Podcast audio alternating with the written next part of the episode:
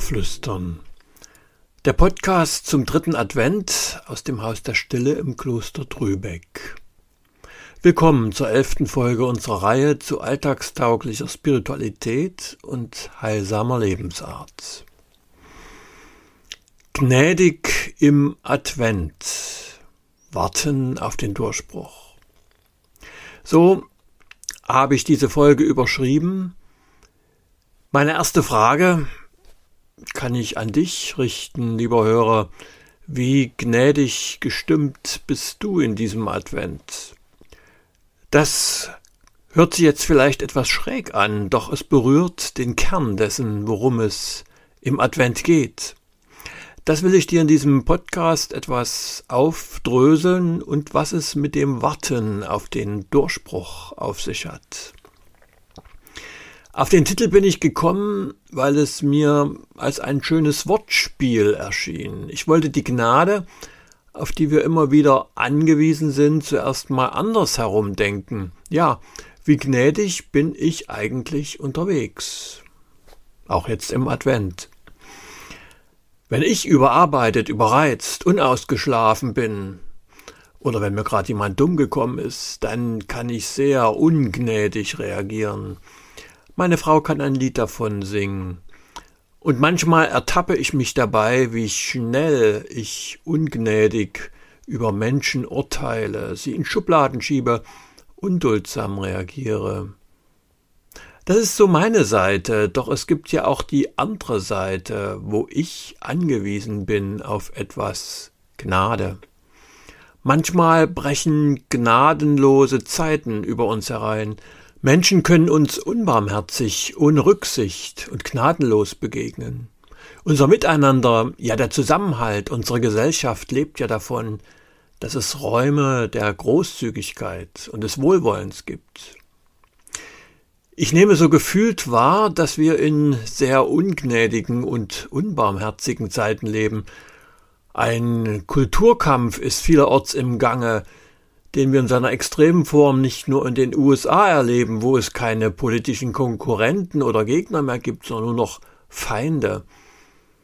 Da wird sich gegenseitig der Kampf und Vernichtung angedroht.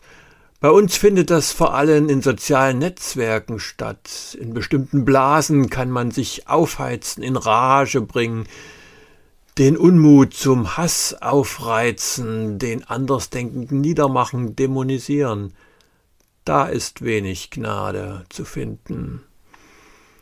Aber ich spüre auch, wenn ich mit Menschen spreche in meiner Umgebung, auch in den Kursen, die ich begleite, manchmal schiebt sich da so ein unduldsamer und verallgemeinernder Unterton rein, wenn es um Politik, Kirche, Wirtschaft, Bildung geht und all die Themen, an denen Menschen irgendwie beteiligt sind.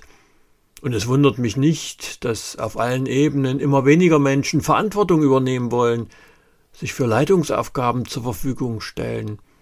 Viel Gnade ist da oft nicht zu erwarten. So, nachdem wir das Feld unserer Erfahrung etwas angerissen haben, möchte ich dem, was Gnade meint, tiefer auf die Spur kommen. Ja, was meint Gnade überhaupt? Es gibt da ganz verschiedene Hintergründe. In unserem kulturellen Kontext wird Gnade mit Nachsicht, Gnade vor Recht, verschont werden mit Großzügigkeit gleichgesetzt. Ich habe mal versucht, mich sozusagen zum Ursprung der Gnade durchzugraben. Das ist im christlichen Kontext die hebräische Bibel, das alte oder ich sage lieber das erste Testament. Dort begegnen uns zwei Worte für Gnade. Chesed und Chanan. Der wichtigste hebräische Begriff für Gnade heißt Chesed. Wir schauen uns ihn gleich näher an. Das zweite hebräische Wort ist Chen oder Chana und bedeutet Zugeneigtheit, Gunst, Gnade, Anmut auch und Schönheit. Es wurde im Griechischen mit Charis übersetzt, Daher kommt auch das Charisma. Das Wort Anna oder hebräisch Chana, die Begnadete, leitet sich davon ab. Doch dazu später. Nun zurück zu dem wichtigsten Wort für Gnade, Chesed. Es ist sehr vielschichtig, es kann variieren, Zuneigung, Zuwendung, Wohltat, beständige Liebe, Dank und Anmut kann es heißen, auch Freundlichkeit, Güte. Chesed, das bezeichnet das unbegrenzte Wohlwollen, mit dem Gott die Welten erschaffen hat und mit der die ganze Schöpfung durchdrungen ist. In dem Wort Chesed schwingt der Gedanke des Herabneigens, des sich Herunterbeugens mit. Im 40. Psalm heißt es, er neigte sich zu mir. Gnade meint also, Gott kommt mir nahe, entgegen, neigt sich herab. Im Ersten Testament findet sich sehr oft, wenn es um Gnade geht, die Redewendung Ich habe Gnade gefunden vor deinen Augen oder Du hast Gnade gefunden vor meinen Augen. Dabei geht es sowohl auf das Gnadefinden vor Gott als auch vor Menschen. So würde heute sicher niemand mehr reden, doch ich finde diese Redewendung wunderbar. Ich habe Gnade gefunden vor deinen Augen. Von gefunden werden ist hier die Rede. Die Gnade ist also zuallererst einmal ein Fundstück. Ich finde sie ganz unverdient, und ich finde sie vor den Augen oder in den Augen eines Gegenübers. Die Gnade begegnet mir im freundlichen und leuchtenden Blick meines Gegenübers in seinem Wohlwollen. Deshalb heißt ja der schöne Segen aus der Bibel, der Herr lasse sein Angesicht leuchten über dir und sei dir gnädig. Mein Gegenüber ist hier Gott, seine ewige Gegenwart, die mir oft genug verborgen bleibt, doch darin leuchtet mir etwas entgegen, und in diesem Leuchten bin ich gesegnet, angerührt, werde heil und hell. Wo mir ein Mensch freundlich entgegenlächelt, mich wohlwollend anschaut, auch da weiß ich mich angenommen und aufgehoben. Das Erste, was ein Kind hoffentlich sieht, ist das liebevoll leuchtende und lächelnde Gesicht seiner Mutter. Das ist die Erfahrung, die dahinter tief in uns allen lebt, wenn wir diesen Segen hören. Ich denke auch da, wo sich Menschen in die Augen schauen, bei allen Differenzen und Unterschieden, gehen sie gnädiger miteinander um, da begegnet ihnen die Gnade oder ins Griechisch übersetzt das Charisma, die Gabe der Einmaligkeit des anderen, die uns besänftigt und füreinander öffnen kann. In sozialen Netzwerken schaut man sich in der Regel nicht in die Augen.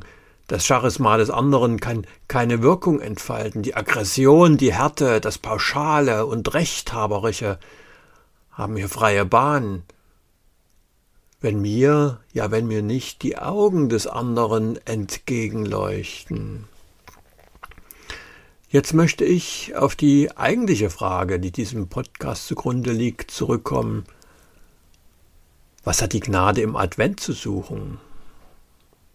Den Advent mit Gnade zu verbinden, das ist nicht nur meine Idee, sondern berührt den Grund dessen, was Advent ist. Advent heißt in einer Lesart der Bibel Warten auf den Durchbruch der Gnade. Warum muss die Gnade durchbrechen? Weil so viel Hartes und Verkrustetes in dieser Welt und in unserem Miteinander lastet, weil unser Herz oft eingemauert ist. Advent, so drückt es der jüdische Mystiker und Philosoph Friedrich Weinreb aus, ist ein Warten darauf, dass die Gnade durchspricht. Wenn das geschieht, dann verbinden sich Himmel und Erde. Es sind nicht mehr zwei getrennte Wirklichkeiten. In den biblischen Erzählungen um Jesu Geburt hat die Gnade ihren Ort zuerst in der Begegnung von Maria mit dem Engel Gabriel.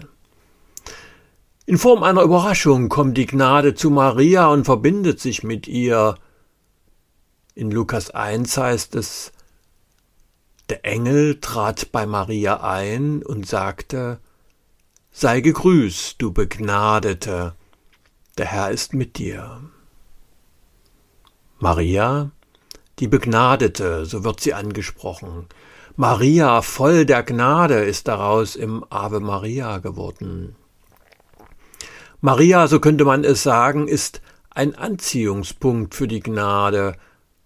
Es gibt wohl Menschen, die die Gnade anziehen. Gnade ist etwas Unverfügbares, ich kann sie nicht erwerben, doch ich kann mich für sie öffnen, mich ihr zur Verfügung stellen. In Maria findet die Gnade ein Gefäß, in das sie fließen kann. Die ihr zugeschriebene jungfräuliche Empfängnis, über die viel spekuliert und gestritten wird, sie ist ein Symbol der Empfänglichkeit für die Gnade. Marias Herz ist lauter und klar und damit offen. Aufschlussreich ist, dass die Mutter von Maria, Anna oder hebräisch Chana, das gleiche Wort enthält wie das zweite biblisch-hebräische Wort für Gnade, Chana.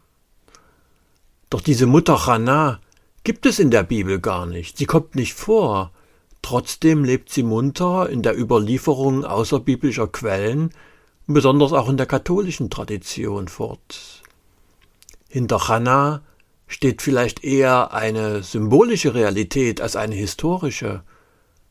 Das Wesentliche an Anna oder Hannah ist tatsächlich ihr Name, die Begnadete.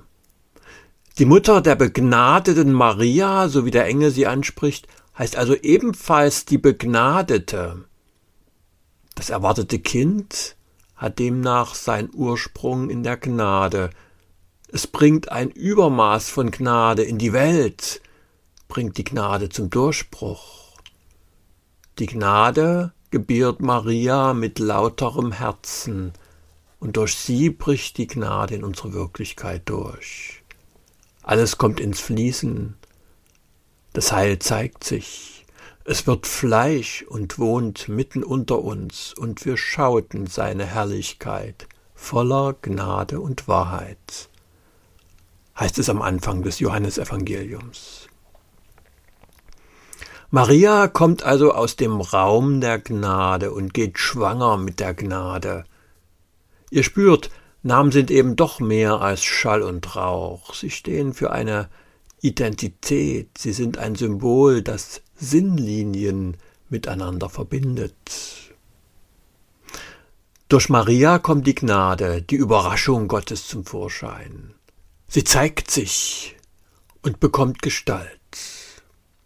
Vom biblischen Kontext her ist Gnade wie ein warmes, heilendes und lebensstiftendes Licht, das unerwartet durch dunkle Wolken bricht. Gnade, von der die Bibel spricht, bringt ins Fließen. Sie überrascht, überrumpelt, beschenkt, beglückt. Sie lässt staunen, Manchmal bringt sie Menschen zum Loben, zum Singen, zum Tanzen. Wo sie sich zurückzieht, folgt die Erstarrung. Alles erscheint hart und festgelegt. Da kann man nichts machen. Unerbittlich und festgezurrt baut sich die Zukunft vor mir auf. Es gibt kein Entrinnen aus dem Unabänderlichen. Vielleicht habt ihr das auch schon erlebt, dass die Räume eng werden, die Leichtigkeit verloren geht, die Dinge ausweglos erscheinen, wenn dieses Licht der Gnade fort ist. Es ist wie verschluckt im Getriebe der Zeit, irgendwo auf dem Weg ging mir die Gnade verloren. Je mehr ich mein Leben absichern und meistern wollte, umso scheuer wurde sie. Doch dann, vielleicht auf einem besonders dunklen Weg, bricht ihr Licht wieder durch, überraschend, ersehnt und doch unerwartet anders. Wo die Gnade zurückkehrt, dort weitet sich das Leben und lässt mich unerwartete Möglichkeiten erkennen. Türen gehen auf. Die Welt erscheint wieder beseelt von einer Güte, Freundlichkeit und Anmut, die mein Herz aufleben lassen. Im Psalm 85 heißt es, die Gnade ist zurückgekehrt, unser Schicksal ist zum Guten gewendet. Gnädig im Advent, so habe ich diesen Podcast genannt. Vielleicht kannst du im Advent deine eigene Erfahrung mit der Gnade machen. Du öffnest dich für die Gnade, lockerst den Griff, wirst aufmerksam für ihr überraschendes, oft unerwartetes Erscheinen. Mal sehen, ob sie sich bei dir blicken lässt, ob du ihren warmen Regen auffängst, ob ihr leuchtender Schein dich zum Glänzen bringt. Und vielleicht kommt dann etwas ins Fließen in dir, wird weich und berührbar, mitfühlend, achtsam, spürsam. Vielleicht gewinnt etwas Wohlwollen Raum in dir, und der Mensch, dem du gerade begegnest, kommt etwas ab von der Gnade, die in dir wirkt. Du kannst ihm gnädig begegnen, auch wenn er nervt und stört, deplatziert wirkt, dumme Sprüche klopft, was auch immer du an ihm unangenehm finden könntest. Meine Einladung an dich? Öffne dich für das Licht der Gnade, das dir in so vielem begegnen kann, Lass es an dich ran und in dir wirken. Werde weich und hell, klar und lauter wie Maria. Mache dich auf und werde Licht, denn dein Licht kommt. Die Gnade will auch in deinem Leben zum Durchbruch kommen.